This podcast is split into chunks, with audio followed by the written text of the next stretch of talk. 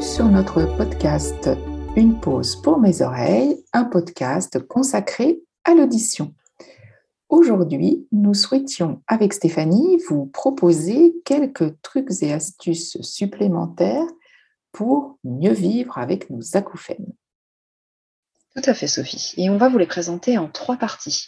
Au début, eh bien, on va revenir sur l'environnement sonore, comment euh, les sons, sous différentes formes et euh, dans différents moments de notre vie, peuvent nous accompagner, nous aider, nous apaiser. Et puis, on verra ensuite comment les hobbies et les loisirs, tout ce qui va être passion, peut aussi avoir un intérêt très fort. Et on terminera avec qu'est-ce que c'est que des petits rituels que l'on peut mettre en place et qui font peut-être aussi euh, partie d'exercices physiques que l'on peut appliquer aussi tout au long de sa alors Sophie, pour commencer, les environnements sonores. Eh bien, pourquoi sont-ils euh, si euh, présents? Bah, Déjà, dans la proposition de relaxation, la proposition euh, aussi que peut avoir certaines applications.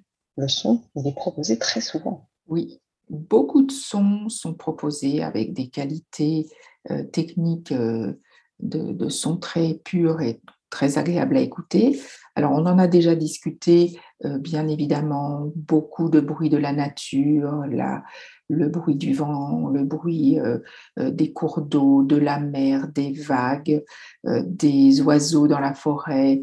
Il y a des, vraiment de très, un très large éventail de propositions, de façon à ce que chacun d'entre nous, chacune d'entre nous, trouve l'environnement sonore qui lui convient le mieux pour défocaliser son attention de ses acouphènes.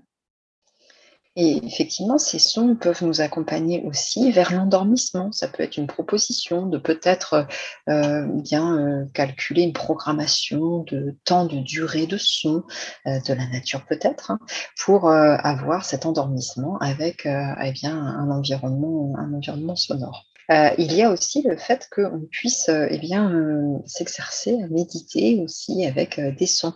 On a parlé ensemble aussi d'une application pour la cohérence cardiaque, une technique dont nous, avons déjà parlé pour tous ses bienfaits. Et eh bien là aussi, eh bien, la proposition, c'est de s'entraîner avec une musique, un son. Donc, c'est tout bénéfice pour quelqu'un qui a un acouphène. Ça lui permet de ainsi ne plus entendre l'acouphène, et refocaliser son attention sur les sons proposés et puis pouvoir se porter vers euh, les exercices. Et puis, il y a aussi eh bien, les sons du quotidien. Ainsi, Sophie, avons-nous pu entendre dans nos cabinets des trucs et astuces qui sont euh, parfois étonnants et en même temps qui sont de superbes euh, exemples d'adaptation de, des clients qui viennent nous voir. Alors, moi, j'avais reparlé avec toi, par exemple, du monsieur qui, tous les matins, utilise son rasoir et le son du rasoir tout près de ses oreilles, ça va lui permettre d'avoir une amélioration de ses acouphènes par la suite. En réalité, c'est vrai qu'il y a tout à fait une explication en rapport avec euh, la fréquence exacte de son acouphène, puisque d'autres cas ont été euh, répercutés. Euh, mais c'est aussi finalement un petit rituel qu'il met déjà en place avec le son le matin, et il sait qu'il a un apaisement. Il y a aussi autre chose le matin qu'on peut faire, Sophie, et qui a un avantage. C'est la douche.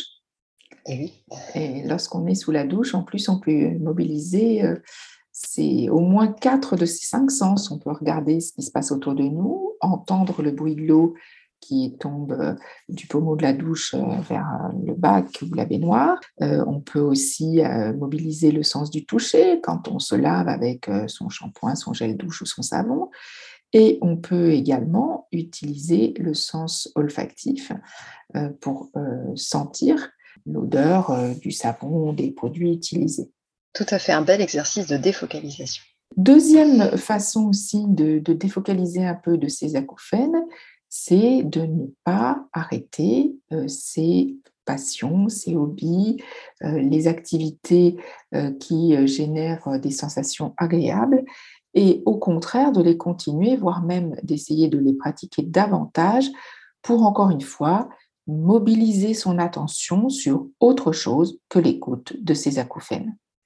Tout à fait, Sophie. Et dès qu'il y a quelque chose en rapport avec les autres sens, eh bien, on sait que ça va aussi activer l'air auditif, mais de façon détournée. Continuer de la solliciter avec vraiment douceur, un apaisement, tout en continuant de, l'enrichir en quelque sorte. C'était euh, le neurologue Pierre Etévenon qui en a parlé dans ses études. En tout cas, euh, il y a aussi l'opportunité, de par cet acouphène, de peut-être découvrir d'autres activités. J'ai en mémoire une personne qui s'est passionnée pour les coloriages. Et c'était des coloriages qui sont devenus de plus en plus pointus.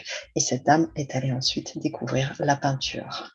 Alors, l'objectif, hein, c'était la défocalisation, Sophie, mais il y a aussi euh, vraiment une capacité qu'on a finalement à mettre en place, je parlais tout à l'heure du rasoir, des petits rituels, des rituels qui vont faire du bien de façon corporelle et partant de façon mentale. Tout à fait, il suffit simplement, peut-être le soir avant de s'endormir, de faire des petites actions, toujours les mêmes, dans le même ordre, de terminer peut-être par un petit exercice de respiration, d'étirement, euh, dans le but d'avoir le moins de tension possible euh, pour euh, s'endormir le plus paisiblement. Mais comme le dit Stéphanie, mettre en place des petites actions dans le même ordre, c'est très important aussi pour le cerveau. Le cerveau a besoin de routine. Et la routine du soir, c'est intéressant pour évacuer les tensions de la journée et pour glisser aussi plus facilement vers le sommeil. Tout à fait, Sophie. Alors, euh, aujourd'hui, nous avions eu envie de vous transmettre ces trucs et astuces qui émanent à la fois de nos propres expériences, mais aussi de ce que nous avons pu entendre et partager euh, avec euh, les personnes qui sont venues nous voir dans nos cabinets pour des problèmes d'audition et d'acouphènes. Merci beaucoup de nous avoir euh, accueillis, écoutés. Si vous avez des trucs et astuces, vous aussi, n'hésitez pas en commentaire à nous les transmettre. Nous en serions ravis. À la semaine prochaine pour un autre épisode de notre podcast Une pause pour mes oreilles. Et surtout, n'hésitez pas à vous abonner à notre podcast sur les plateformes ou sur YouTube à nos comptes Facebook si vous souhaitez recevoir toutes les informations sur l'audition et le sommeil que nous publions très régulièrement. Nous vous retrouverons la semaine prochaine pour un nouvel épisode. À très bientôt Stéphanie. À bientôt Sophie.